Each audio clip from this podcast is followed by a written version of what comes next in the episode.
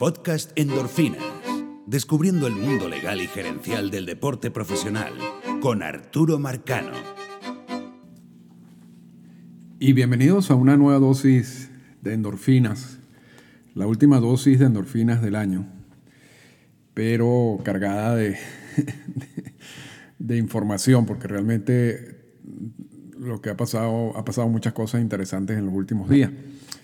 Al final del, del podcast, o en la última parte del podcast, recordaremos eh, lo que deben hacer para participar en la rifa por el libro de, eh, que escribió Botzilic eh, sobre sus años, principalmente como comisionado, en una edición especial firmada por el mismo Botzilic.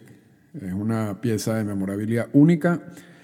Solamente 100 personas van a participar en la rifa. Ya no queda cupos posiblemente alrededor de 5 o 10 máximo, pero hay, hay oportunidad, hay oportunidad, vamos a, decir de nuevo qué es lo que se debe hacer al final del podcast.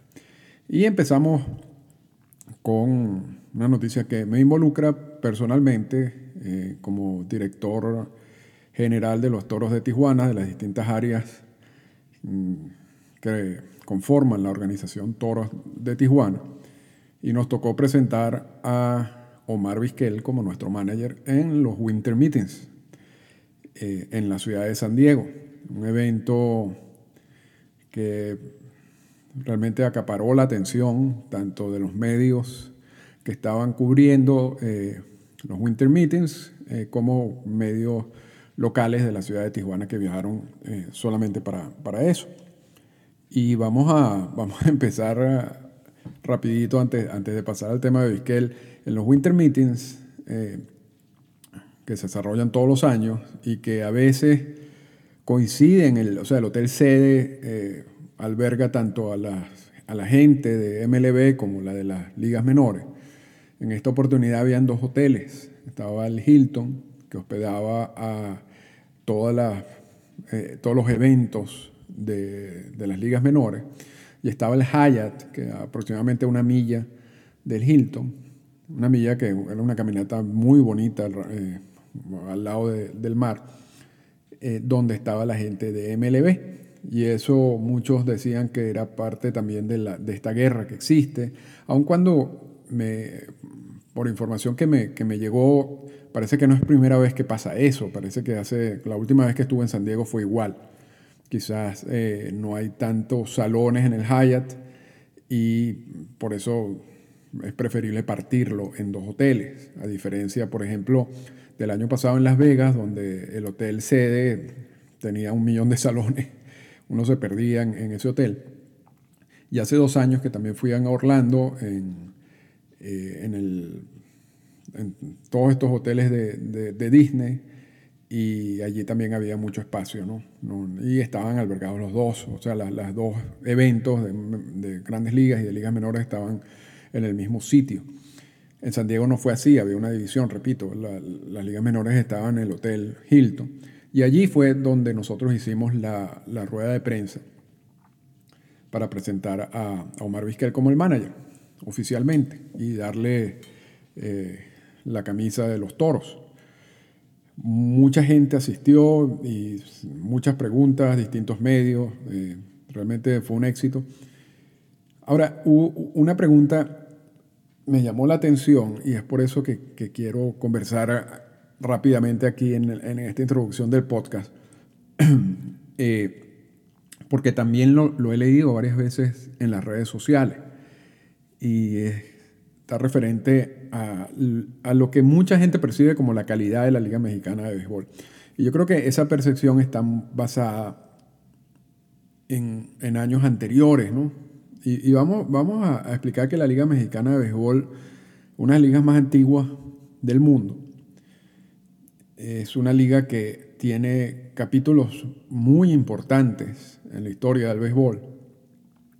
Cuando las estrellas de las ligas negras no tenían cabida en, el béisbol de las grandes ligas, muchas iban a jugar en la Liga Mexicana de Béisbol por, porque eran, daban mejores sueldos, eh, incluso los trataban mejor. Hay muchos, cuando uno lee libros de distintos jugadores estrellas de las ligas negras y hablan sobre su experiencia en México, en la Liga Mexicana de Béisbol. Todos, todos, y lo pueden revisar en los libros, hablan de, de lo extraño que se sentía ser mejor tratados en México, o sea, en un país extranjero, que en su propio país. Y todas esas estrellas brillaron en la Liga Mexicana de Béisbol. fue un lujo tener esa, calidad de jugadores en esos años en la Liga Mexicana de Béisbol, pero también, eh, muy cercano a toda esa, esa, era, y, gracias a, lo que hicieron algunos empresarios eh, famosos, y, cuando, y, me quiero reservar más información para poder hacer un podcast completo de esto, generó que jugadores de grandes ligas, también afectados por la cláusula de reserva y también afectados por los límites salariales y, y, la manera como los dueños de equipo manejaban su monopolio, aceptaron muchos, muchos eh, de estos jugadores grandes ligas consagrados, aceptaron ofertas de la Liga Mexicana de Béisbol. Y eso ocasionó que Happy Chandler, como comisionado del béisbol de las grandes ligas, hiciera, creara una lista negra en la cual vetaba a todo aquel que aceptara ofertas en la Liga Mexicana de Béisbol a regresar si, por alguna razón querían regresar al, mundo de las grandes ligas, no podían jugar, estaban en la lista negra. Y eso ocasionó que uno de esos jugadores, Dani Gardela, iniciara un proceso legal, una demanda, que terminó, que es el famoso caso Gardela, eh, contra MLB, y es un caso que se estudia en las clases de Derecho Deportivo. Y como consecuencia de ese, de, esa, de ese reclamo y de ese juicio, Chandler tiene que eliminar esa, esa, lista negra. Pero ya allí están viendo un par de instancias en donde se resalta la, la importancia histórica de la Liga Mexicana de Béisbol.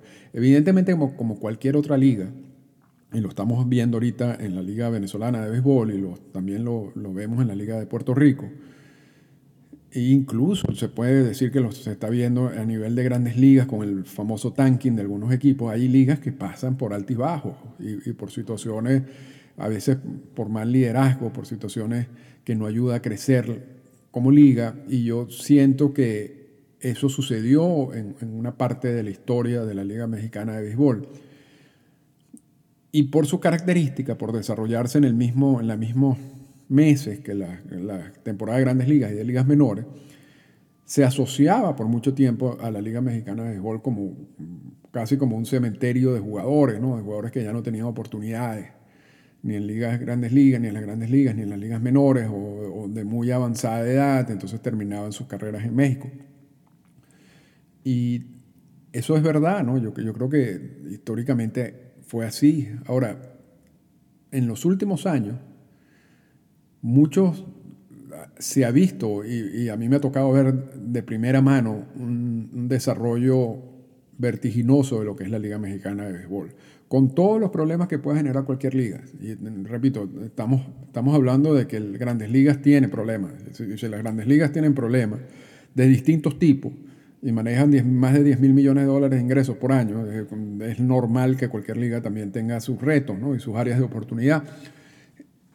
Ahora, eso, eso no, no, no debe tapar lo que ha sido la evolución de la Liga Mexicana de Béisbol en los últimos años. Una gran inversión de empresarios, eh, una reestructuración de muchos equipos, una competencia bastante dura eh, en, la firma, en la adquisición de, jugadores. La incorporación de los mexicoamericanos le ha dado también un alto empuje a, la calidad de la liga. Y la misma realidad de lo que es el, el béisbol de hoy en día, cuando tú tienes jugadores, antes evidentemente cuando se relacionaba como a la Liga Mexicana de Béisbol como el, como el centro de retiro, si se quiere, estábamos hablando de jugadores de 40 años, de 39 años, que ya sus carreras en las grandes ligas no, no tenían más, más futuro. Pero que consideraban que todavía tenían calidad para jugar o, para, o, tenían hambre de jugar y, y, iban y participaban en la Liga Mexicana de Béisbol. Hoy en día hay jugadores de 31 años que ya son considerados viejos para los nuevos estándares de grandes ligas. Entonces es muy diferente, es muy diferente estar firmando jugadores de 31 o 32 años que hace 15 años todavía tenían 5 o 6 años fáciles de producción a nivel de grandes ligas y que ahora tienen la oportunidad de seguir jugando en México. Y eso le inyecta automáticamente calidad a la liga, más la incorporación de los mexicoamericanos, por supuesto. Eh, la, la situación de las ligas menores, jugadores que antes también tenían muchos años en ligas menores pensando que iban en algún momento a ser llamados a las grandes ligas. Hoy ese llamado es cada vez más difícil, también por asuntos de edad, no de producción, no de calidad. Y a veces estos mismos jugadores se sienten usados a nivel de ligas menores, porque su rol es, a veces son si eres un abridor no tienen, y, no estás en los planes del equipo y tienes, vamos a poner 28, 29 años, simplemente te ponen un, rol de trabajo muy exigente que no, no, es, no es el mismo rol de trabajo que le asignan a los prospectos de la organización. Entonces, como tú puedes usar a los prospectos de la organización, si eres lanzador, más de determinados innings, lanzamiento, entonces queda un lote, un pequeño lote de jugadores de relleno, si se quiere, que le asignan una carga de trabajo muy alta y salen algunos tocados del brazo luego de estas temporadas por la mala utilización. Todo eso está perfectamente diseñado así por, las organizaciones de grandes ligas. Entonces esos son jugadores que también, en vez de, seguir a, a niveles de ligas menores esperando por el llamado, optan por irse a la Liga Mexicana de Béisbol y, de allí saltar, porque también ocurre, y ocurre con, cierta frecuencia. Es un riesgo que tienen todos los equipos de la Liga Mexicana, que tengan un jugador importado, eh, también puede ser mexicano, o jugador con doble nacionalidad, que esté destacando en, en la liga y luego venga un equipo de grandes ligas y lo firme. Eso ha pasado y pasa. O viene un equipo de Corea y lo firma. O viene un equipo de Japón y lo firma. Eso es un riesgo que corremos todos los equipos en la Liga Mexicana de Béisbol. Pero lo que quiero decir es que quienes están evaluando la Liga Mexicana de Béisbol con conceptos de hace 10 años están totalmente equivocados. O sea, esto es una liga muy distinta, es una liga que está en crecimiento, es una liga donde existe una gran inversión de dinero por equipo, es una liga que cada vez tiene más calidad y por eso cuando presentan Omar Vizquel y uno lee los comentarios, bueno, ¿cuál, ¿por qué Vizquel está haciendo esto? ¿Cuál es, ¿Cuál es la intención de Vizquel? ¿Por qué no se queda en ligas menores? Eh, ser manager de, ligas menores no te garantiza ninguna oportunidad en, las ligas mayores. O sea, hoy en día el sistema de contratación de, managers en ligas mayores no, no viene de un proceso de meritocracia, ¿no? donde tú vas a pasar tantos años. Hay algunos casos, algunos casos se dan, pero en la gran mayoría no es así, donde tú tienes que pasar 10 años de, manager de ligas menores para poder conseguir una oportunidad de manager en las mayores. Hoy en día la gran mayoría no tiene ni experiencia ni de un inning como manager, porque son conceptos distintos los que se manejan. Es más un trabajo, una, más una extensión del trabajo gerencial, en donde el manager eh, se relaciona directamente con la gerencia. Eh, donde tiene que tener la capacidad de la evaluación de toda la data que le están dando, de, ser líder, de, hay una cantidad de, características que van mucho más allá de manejar un juego. Y, entonces a las organizaciones de grandes ligas no, no les importa contratar a alguien sin experiencia alguna como manager. Y por eso el hecho de que tú quieras tener una carrera larga a nivel de ligas menores no te garantiza absolutamente nada incluso te puede, te puede crear problemas. Eh, también hay otra situación de ser manager de ligas menores que es complicada, son, son sobre todo a niveles esos niveles doble A, cuando muchos dicen siempre la idea es ganar, pero son ligas de desarrollo, ¿no? y, cada manager tiene una cantidad de objetivos con los distintos jugadores, eh, de uso. Eh, si, si, tú no vas a tocar la bola a nivel de grandes ligas porque no es parte de la estrategia del equipo, no, no, o sea, la instrucción es que tú no mandes a tocar bola eh, a nivel de ligas menores porque no, no, no te sirve, o sea, no, es algo que no se va a utilizar luego, igual con el corrido de base, con la utilización de ciertos lanzadores. Entonces, el, el manager de ligas menores está sumamente limitado y eso frustra a mucha gente, entre ellos yo creo que Omar se sintió un poquito amarrado de las manos con esa experiencia. Entonces, cuando, cuando, cuando firmamos a, Omar Vizquel, y, le explicamos, mira, la, Liga Mexicana no es una liga de desarrollo, ¿no? aun cuando se desarrollan peloteros, porque realmente hasta nivel de grandes ligas se, se, sigue desarrollando el pelotero, o sea, eso nunca, tú nunca, ese es un proceso que nunca termina, por, para eso están los coaches, y para eso se hacen los ajustes, y para eso hay, hay jugadores que de repente no rinden y hacen tres cambios y escuchan al coach de bateo, el coach de, piteo, de, de picheo y de repente se convierten en otro tipo de jugadores y agarran una nueva, eh, un nuevo aire, que en muchos casos termina ese nuevo aire en la firma de contratos millonarios.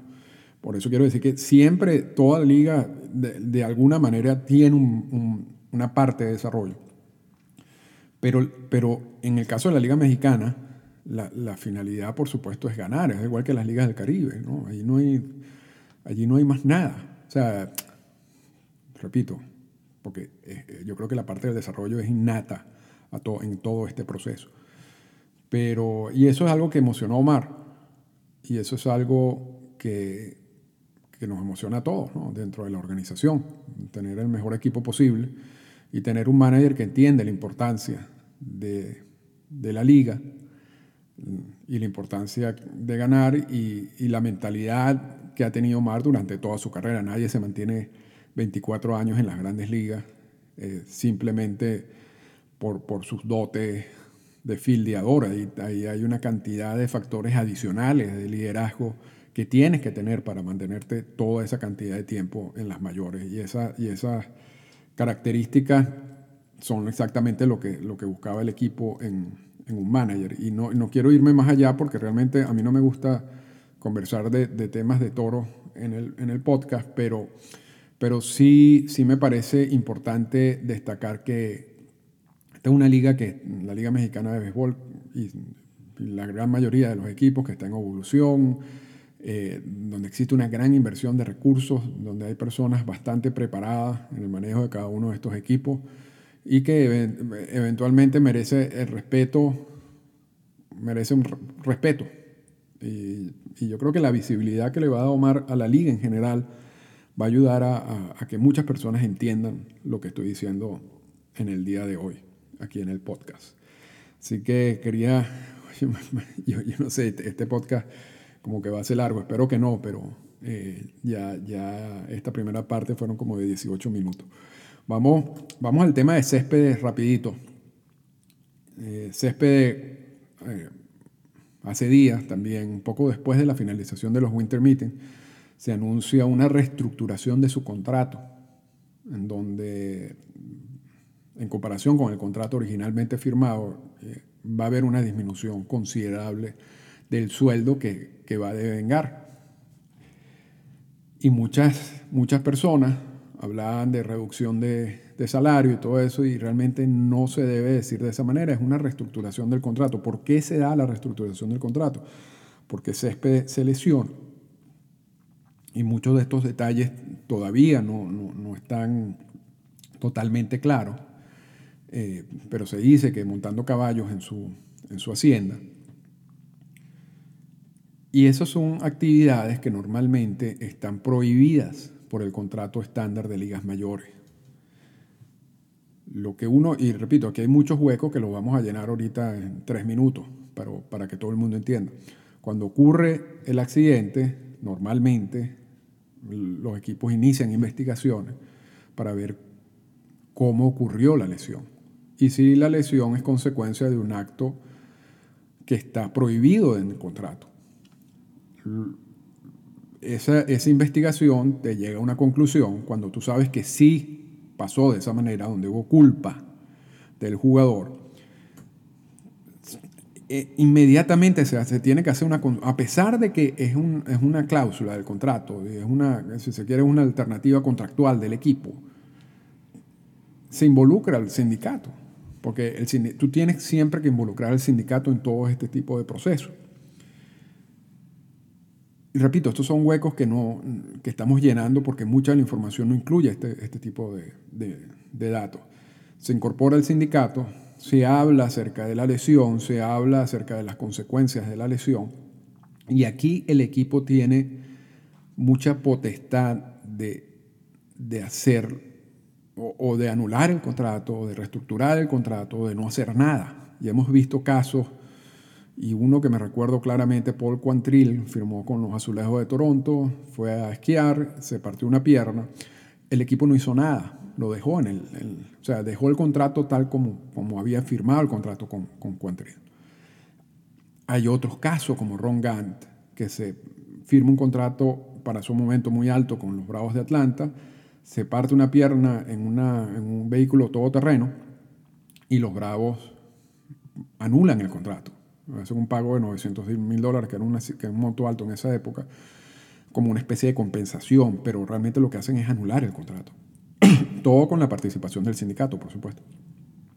En el caso de Césped, los MED podían simplemente anular el contrato, pero eso era un trabajo que tenían que hacer directamente con el sindicato e involucrarlo. Por eso cuando, cuando sale la noticia no es una reducción de salario unilateral de los MED, esto es consecuencia de un proceso de negociación con el sindicato, incluso negociación al punto de que esto nunca llega por lo que uno, repito, lee y la, información que uno tiene acceso a un proceso de arbitraje, que existe la posibilidad, si el, jugador considera que, es injusto la anulación o la reestructuración de ese contrato por la violación de la cláusula del contrato estándar, eh, puede ir a un proceso de arbitraje, de agravio, y un árbitro va a decidir ese caso. No ocurrió eso en el caso de Céspedes se evitó el proceso de agravio, lo que quiere decir que hubo una, negociación y esa negociación trae como consecuencia una reestructuración del contrato. Es decir, los MED podían haber anulado el contrato, no lo hacen, pero uno asume que tenían suficiente eh, eh, poder para hacerlo o autoridad contractual para hacerlo y deciden por reestructurarlo y eliminar una cantidad de, dinero de allí para, para, el último año que le quedaba a Céspedes. Eso fue lo que ocurrió. Allí, a pesar de que las noticias que salieron estaban, algunas tenían los títulos errados, allí no hubo una, hubo una disminución del contrato por la reestructuración pero no fue que los Mets unilateralmente fueron y dijeron, te vamos a, bajar el, sueldo del contrato. Eso no, eso no lo pueden hacer los Mets. Eso no lo pueden hacer los Mets. Ya había un contrato firmado. Pueden haberlo anulado. No, no decidieron, optaron por la parte de la reestructuración y, pierde dinero Céspedes sí, pero al mismo tiempo eh, tiene un contrato y tiene un contrato todavía considerable para, para el 2020. Pero entonces hay que estar claro sobre esa situación. esto es una situación que más que el CBA y más que el proceso de agravio y más que los procesos de, reclamo y, todas eh, las armas que tiene el, sindicato, esto, es un proceso, esto fue un proceso, el de césped contractual, eh, absolutamente contractual, una violación de una cláusula del contrato. Y eso sí le da derecho al equipo a hacer muchas cosas unilateralmente. Pero históricamente no se hace de esa manera, porque hacerlo unilateralmente te va a llevar a la reacción del sindicato y eso te puede llevar a manos de un árbitro y ese árbitro no se sabe qué va a decir. Y en la historia de MLB hemos visto árbitros que le han dicho, tú no puedes anular ese contrato, equipo, aun cuando Lamar Hoyt, por ejemplo, esté traficando drogas de México a Estados Unidos. Tú no puedes usar la cláusula que tienes en el contrato de donde tú, las personas, los jugadores tienen que mantener eh, una conducta, eh, si se quiere, intachable, porque está en el contrato, claro. Esa cláusula no se usa en, muchos casos, pero el, el, árbitro le dice a San Diego, tú no puedes usar esa cláusula para, para anular el contrato. Entonces, si eso ha pasado, si eso ha pasado, los equipos no quieren correr el riesgo de que vuelva a pasar. Y, por eso siempre existe una negociación, una conversación con, eh, con el sindicato que termina llegando en este tipo de acuerdos como lo que vimos en Césped, con Césped. Así que con eso matamos el tema de Césped. Vamos, y llevamos 25 minutos, yo creo que vamos bien. Vamos con el tema, y ya lo tocamos un poquito al principio, el tema de la guerra, eh, grandes ligas, ligas menores. Yo nunca, bueno, esto es una guerra frontal en estos momentos que se salió ya de, de, de los salones de negociación a, hacer planteamientos en, prensa que no van a llegar a, ningún lado. Hay mucha agresividad de ambas partes. lo último la última situación parecía que yo recuerdo fue una guerra entre los umpires y, las grandes ligas, donde los umpires, el sindicato de umpires estaban exigiendo una cantidad de beneficios adicionales y las grandes ligas decidió no, no, o sea, no aceptarlos y se convirtió en una guerra a muerte también. Y esa guerra a muerte terminó con Box Silic despidiendo a todo el sindicato disolviendo el sindicato, básicamente, y, contratando umpires nuevos. Y luego aceptando, reinsertando algunos de estos umpires que, que, se arrepienten cuando ya, ya, ya vieron que habían perdido la guerra. En este caso, no, no son, o sea, las ligas menores tienen fuerza, más fuerza que el sindicato de umpires, tienen apoyo de algunos miembros del Congreso de los Estados Unidos y de algunos de los, porque son, son estadios ubicados en sitios, por lo menos esta, este plan de eliminar 42 equipos de ligas menores va a afectar a 42 estadios, que están ubicados en sitios donde hay un político y una ciudad que se beneficia de alguna manera de tener ese estadio allí. Entonces, por supuesto, tiene una implicación eh, política que ha estado siendo utilizada por Pat O'Connor, el, presidente de, las ligas menores. Pero a, nivel de institución y de entes, eh, MLB puede aplastar a, las ligas menores cuando, cuando ellos quieran. Y no lo han hecho todavía porque saben las consecuencias que eso va a acarrear. Y la, y la mala bueno, ya, ya, no, ya no tienen buena imagen, si se quiere, a nivel general, y sobre todo Manfred.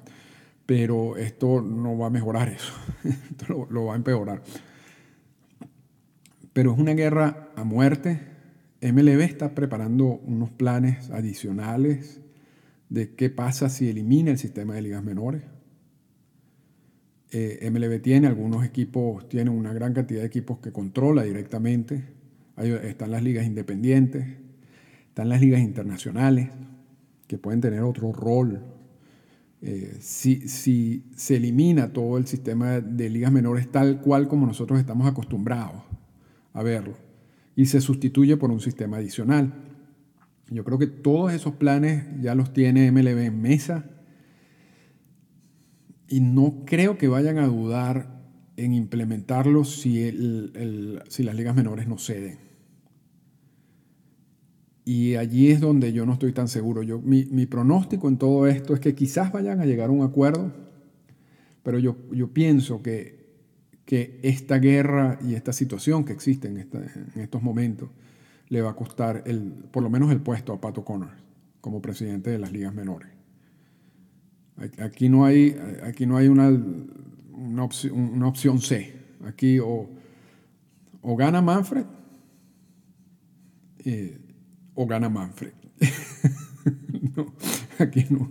Aquí eh, eh, pensar que, va a ganar eh, O'Connor y las ligas menores y que van a terminar imponiéndole sus condiciones a las grandes ligas, conociendo cómo se ha venido manejando MLB en los últimos años, es bastante improbable, bastante improbable. De todas maneras, vamos a ver, vamos a ver qué pasa. Yo creo que MLB se va a terminar imponiendo, eliminando los equipos que quiera eliminar o creando la liga paralela o un sistema paralelo de ligas menores que mm, sustituya al, sistema tradicional de ligas menores. Ya veremos, ya veremos. Pero aquí el único que tiene que bajar la guardia es, la, Pato Connors y la liga menores y ver cómo pueden llegar a, una negociación con MLB y dejar un poco la agresividad porque en este caso son dos peleadores pero no están mm, en el mismo peso. ¿no? y, eso, y eso tiene consecuencias. Vamos rapidito a tocar el tema y este, este podcast lo, lo tenía mm, planeado grabarlo el miércoles. Lo estoy grabando un jueves. Porque el día miércoles salió una noticia de que MLB iba a reactivar los permisos de jugadores para que puedan ir a la Liga Venezolana de Fútbol Profesional. Y algo que implica necesariamente la incorporación de la Liga Venezolana de Béisbol en el Winter League Agreement. Yo, yo no manejo información de ni, ni, de MLB ni de la Liga Venezolana de Béisbol Profesional. Ahora, con la información pública, hasta ahora, yo voy a dar los tres escenarios que se que pueden ocurrir. Debido también a la decisión de los FAC. ¿okay? La OFAC, eh, vamos a recordar, el 22 de agosto MLB manda un memo diciendo no le voy a dar permiso a nadie a que vaya a la Liga Venezolana de Béisbol Profesional, porque yo no sé si yo estoy violando el decreto presidencial de Donald Trump y colaborando con el régimen de, Nicolás Maduro. La OFAC se tarda unos meses y le dice, y MLB le dice a la OFAC, dime, dame permiso para, para para yo poder activar mi relación con la Liga Venezolana de, Béisbol Profesional o, ver qué hacer. Y le lanza la pelota a los FAC. La FAC tarda eh, meses en, en responder. Y responde de una manera un poco extraña que no soluciona el problema. Le dice, tienes licencia para MLB, tienes licencia para si se quiere negociar, tener relaciones con todos los equipos menos dos, los Tigres de Aragua y los Navegantes del Magallanes. Y, allí inmediatamente ya empieza la confusión, porque apenas sale esa noticia donde le dan esta licencia y vamos a estar claro, esto no es, o sea, la, en la relación MLB o FAC, béisbol es vieja, lo, la hemos visto cantidad de veces con, con Cuba, la participación de Cuba en el Clásico Mundial de Béisbol, la participación de Cuba en la Serie del Caribe, las series que ha tenido MLB en, Cuba, cuando Celi, cuando Obama, eh, todo eso ha pasado por los FAC, por permisos de los FAC. esto no es, eso tampoco extraña a nadie. Eh, es primera vez que pasa en Venezuela y eso genera confusión, pero, pero repito, son procesos que ya hemos visto en el mundo del béisbol. Ahora, la respuesta de OFAC le dice, estos dos equipos todavía no tienen licencia, no tienen permiso. Inmediatamente una de las primeras reacciones en general es, bueno, ya, ya, la OFAC le dio licencia a MLB y, es inminente que se vea una reincorporación de MLB, de la Liga Venezolana de Béisbol Profesional en el Winter League Agreement. Y eso no ocurrió. ¿Por qué, ¿Por qué no ocurre? Porque la Liga Venezolana de Béisbol Profesional la conforman todos los equipos. MLB no va a reincorporar a la Liga Venezolana de Béisbol Profesional en, el Winter League Agreement si hay dos equipos que conforman la Liga Venezolana de Béisbol Profesional que no tienen el permiso de los FAC. Eso no va a ocurrir. Y es fundamental, fundamental que para que se den los permisos y, para que se restituya la relación, que se incorpore a la Liga Venezolana de Béisbol Profesional al Winter League Agreement. ¿Por qué? Porque es el Winter, el Winter League Agreement protege, si se quiere, de alguna manera a las grandes ligas. es el que establece todos los procesos de reclamo, es el que le da la autoridad al, comisionado de las grandes ligas a la hora de, decidir eh, situaciones de conflicto con las ligas, en este caso con la Liga de Béisbol Profesional de Venezuela, con jugadores de esas ligas, con equipos de esas ligas. O sea, tú no puedes, y, repito, eh, es mi apreciación, tú no puedes activar los permisos sin incorporar a la Liga Venezolana de Béisbol Profesional al Winter League. No puede. O sea, te generaría más problemas como MLB. Y entonces la decisión de los FAC no resuelve al final la situación. Deja todavía una situación abierta. Hay un problema aquí.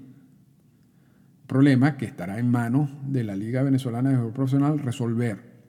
Vamos a suponer que la Liga Venezolana de Béisbol profesional cambie la estructura de estos dos equipos, resuelva las dudas que tienen los fans. Yo no sé si eso ha ocurrido, posiblemente ha ocurrido o no ha ocurrido, pero lo que, lo que sí es importante decir es que cuando eso ocurra, tú tienes que pedir una licencia. O sea, los FAC se tienen que volver a pronunciar, donde dice ya resolvimos el caso de Magallanes y de Aragua.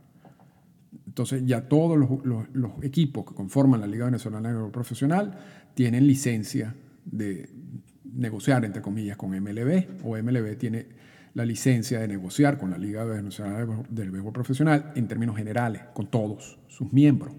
Entonces ahí sí puedes incorporar a, a la liga de nuevo al Winter League Agreement y reactivar todos los procesos. Ahora, estamos mucho se dice que bueno, que ya, ya ya estamos cercanos a que, a que eso ocurra, que la reactivación. Yo no sé, que de repente internamente ya se han dado esos pasos, de repente ya, ya se tiene el un pronunciamiento de OFA que no se ha dado, que no, no ha salido al público sobre la situación de Aragua y Magallanes. Y todo eso va a ayudar a que MLB, repito, reincorpore a la liga al Winter League Agreement. Esa información no la manejamos. Ahora, lo que no va a suceder, lo que yo particularmente, o sea, quizás suceda, yo no, vamos a descartarlo totalmente, MLB a veces se maneja de una, eh, de una manera un poco extraña. Lo que yo no veo es que sin la modificación, y olvídense que si le, vamos a, le van a dar refuerzos extra los, los equipos, esos son, esos son problemas internos, esos son soluciones internas pero que tienen que ver poco con lo que es el problema en sí. O sea, el problema en sí es que es una liga que, tiene una licencia, tiene todos los equipos una licencia menos dos. Y entonces, ¿cómo hace las grandes ligas para resolver esa situación? Sacará una, alternativa, me imagino, es, es, que las grandes ligas le diga a la Liga Venezolana que saque a Magallanes y Aragua de la Liga Venezolana de Béisbol para poder dar los permisos, pero eso sacarlo implica sacarlo del torneo. Porque tú no, puedes tener un torneo donde tengas jugadores y equipos en con unas, bajo unas circunstancias legales y, y otros bajo otras circunstancias legales, porque eso es precisamente la razón por la cual MLB emitió el memo el 22 de agosto. Entonces, o se incorporan todos o, sea, o, se tienen las licencias donde involucren a todos los equipos y eso puede generar la reincorporación de la Liga Venezolana al Winter League Agreement la reactivación de los permisos. Eso es un escenario. Otro escenario es MLB le diga a la Liga, elimíname, sácame, saca a Aragua y Magallanes de la Liga como tal. Y yo te, yo te eh, reintegro, yo, te vuelvo a incorporar al, Winter, League Agreement, pero solo los equipos que tienen los permisos de los FAC. Y los otros equipos no pueden seguir participando. La tercera opción es que la liga internamente haya hecho los cambios necesarios y haya obtenido la licencia de los FAC. Yo no veo ningún otro cuarto escenario allí. O sea, yo no veo un escenario en donde sin resolver ese problema se vayan a reactivar los permisos. Y si ocurre, ocurre. yo estoy diciendo, a veces MLB se comporta de, maneras extrañas, pero yo particularmente no veo ese, ese escenario. Y, y, si se da, me encantaría revisar exactamente la justificación, porque no tiene mucho sentido. O sea, no tiene mucho sentido desde el punto de vista de MLB, desde el punto de vista del proceso con los FAC y desde el punto de vista de lo que hizo MLB con, en el memo del 22 de agosto. No, no hay que descartarlo por completo porque, te repito, MLB a veces funciona de una manera extraña. Pero los tres escenarios, y, con esto concluyo, son que se obtenga el permiso para Magallanes y Aragua, y en ese caso entonces se, se, incorpora de nuevo a la Liga Venezolana de Béisbol Profesional como un todo, al Winter League Agreement, y se eh, reintegran los permisos, se reactivan los permisos, se eliminen Aragua y Magallanes del campeonato, y entonces MLB incorpore solamente al, resto de los equipos como parte de la Liga Venezolana Profesional y se reactiven los permisos, pero la eliminación de, Aragua y Magallanes implicaría la no participación en, el torneo. Y básicamente, sea, y, que no pase nada, ¿no? O sea, que se mantenga la, situación actual en la cual MLB dice, bueno, yo no, puedo hacer nada. la, decisión de los FAC no, no resuelve el problema. Vamos a ver qué, sucede, pero, pero no, no, es tan fácil como que ya aprobaron los estadios. Bueno, es un proceso que lo pueden seguir porque saben que eventualmente van a tener que hacerlo. Si, si MLB decide lo que decida, porque si MLB decide, ok, pero no está Magallanes y Aragua, igual tienen que revisar los estadios. Ah, eso no, eso no quiere decir que te solucione el problema, eso, eso, eso, es, un, es un paso que, que hay que tomar y, y que lo hicieron igual que equipos, los equipos internamente estén negociando, tratando de ver eh, a quién van a contratar para enero. Eso está bien yo creo que toda esa es la planificación que deben hacer todos los equipos en la liga. Y yo creo que hay muchos, yo puedo estar seguro que hay muchos equipos de grandes ligas que quisieran que, algunos jugadores participaran, por lo menos en el mes de enero, eh, para que se mantengan activos, para que se lleguen al, al sprint training en mejores condiciones físicas y posiblemente haya cierta presión de ese lado, yo asumo, y el, sindicato de béisbol de Grandes Ligas es parte del Winter League Agreement. y ha habido mucha presión por muchos jugadores y por la decisión de la Confederación del Caribe de, respetar las listas de reserva y no darle oportunidad a jugadores que estaban afectados por la decisión de MLB de ir a otras ligas, de jugadores que tenían ofertas de otras ligas. Entonces hay, hay mucha presión no solamente de la Liga Venezolana, hay mucha presión incluso, repito, de equipos de grandes ligas. Pero hay una situación legal allí. Hay una situación legal que no es fácil, que es bastante compleja y que la solución no es, bueno, está bien, vamos a reactivar los equipos, después lo resolvemos. Eh, implica un, estudio, implica consecuencias legales importantes y yo no veo que eso se va a solucionar tan fácilmente. Ojalá, a mí realmente yo no tengo, tengo cero interés en que den o no den los permisos. A mí eso no, personalmente no me afecta para nada. Yo, yo no estoy ni defendiendo ni a MLB ni a la Liga, o sea, no me importa. A mí lo que me, sí me interesa y me llama mucho la atención es todo el proceso, porque esto, es, esto nunca había pasado. Nunca había pasado. O sea, el, memo del 22 de agosto es histórico cuando sacan a, la Liga Venezolana de Béisbol del Winter League Agreement. Eso no había ocurrido, y menos a través de un memo. Luego, lo de la relación OFAC, Liga Venezolana de Béisbol Profesional, es nuevo, es primera vez que ocurre. Ha ocurrido con Cuba, nunca había ocurrido con Venezuela. Y ahora lo que podría ser la reactivación también va a ser un proceso nuevo. Todo eso a mí me llama la atención porque eso es precisamente lo que yo estudio y es lo que a mí me interesa del, mundo del béisbol. Más allá de eso, no me importa. Entonces no, yo no estoy tomando ninguna posición aquí para beneficiar a uno o al otro, eh, pero yo lo veo difícil. particularmente.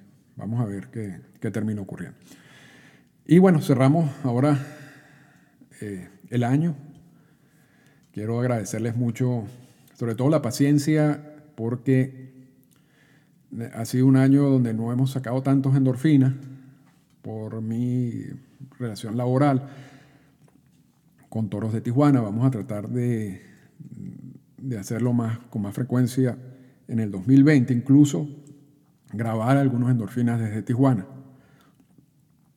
Y, darle un poquito de, más de, información sobre lo que ocurre en la Liga Mexicana de Béisbol, más, por supuesto, todos los temas que siempre conversamos por, por esta vía. Pero, pero muy agradecido de, de, toda la audiencia en este año. Realmente, y, lo digo varias veces, a veces sorprende que en, todos estos eh, hay tablas donde te ponen los, los podcasts más escuchados y, ver endorfina en los primeros lugares, en Colombia, en Panamá, perdón, en Chile, en España, incluso en México.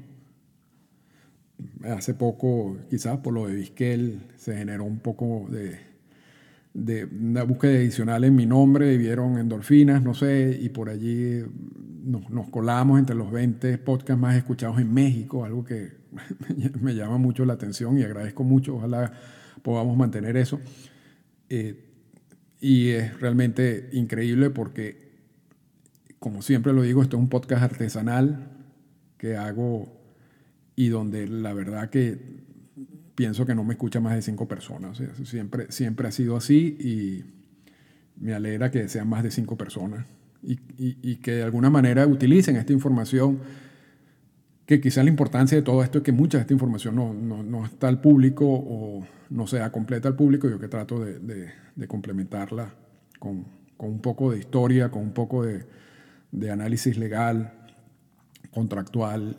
Eh, que es lo que he venido haciendo durante toda mi carrera profesional. Así que les agradezco mucho eso. La, rifa por el libro de Bob Silic sigue pendiente. Lo único que tienen que hacer es ir a la página de iTunes y colocar un comentario sobre el podcast. Eh, eso lo pueden hacer. Hay varias páginas de iTunes de Estados Unidos, de cada uno de los países. Yo estoy, yo tengo un sistema donde suma todas las, las páginas y no solamente iTunes, porque hay gente que no se puede meter en iTunes si no lo hacen en iBox o lo hacen en otras de las plataformas, también las reviso y las incluyo. La idea es llegar a 100. Ya, ya estamos casi en 100, pero existe todavía, si, si nos pasamos un poquito no importa. Eh, la idea, eh, hasta el, voy a dejarlo activo en cuanto a, a, la posibilidad de recursos hasta el 31 de, de diciembre. Así que muchas gracias de nuevo. Les deseo una feliz Navidad y todo lo mejor en el 2020 para todos por su casa, que sea un año de muchos éxitos, de muchos logros y fuerte abrazo y nos estamos escuchando pronto. Esta fue una presentación del podcast Endorfinas. Para comunicarse con nosotros, escríbanos a las siguientes cuentas en Twitter arroba Arturo Marcano y arroba Endorfinas Radio.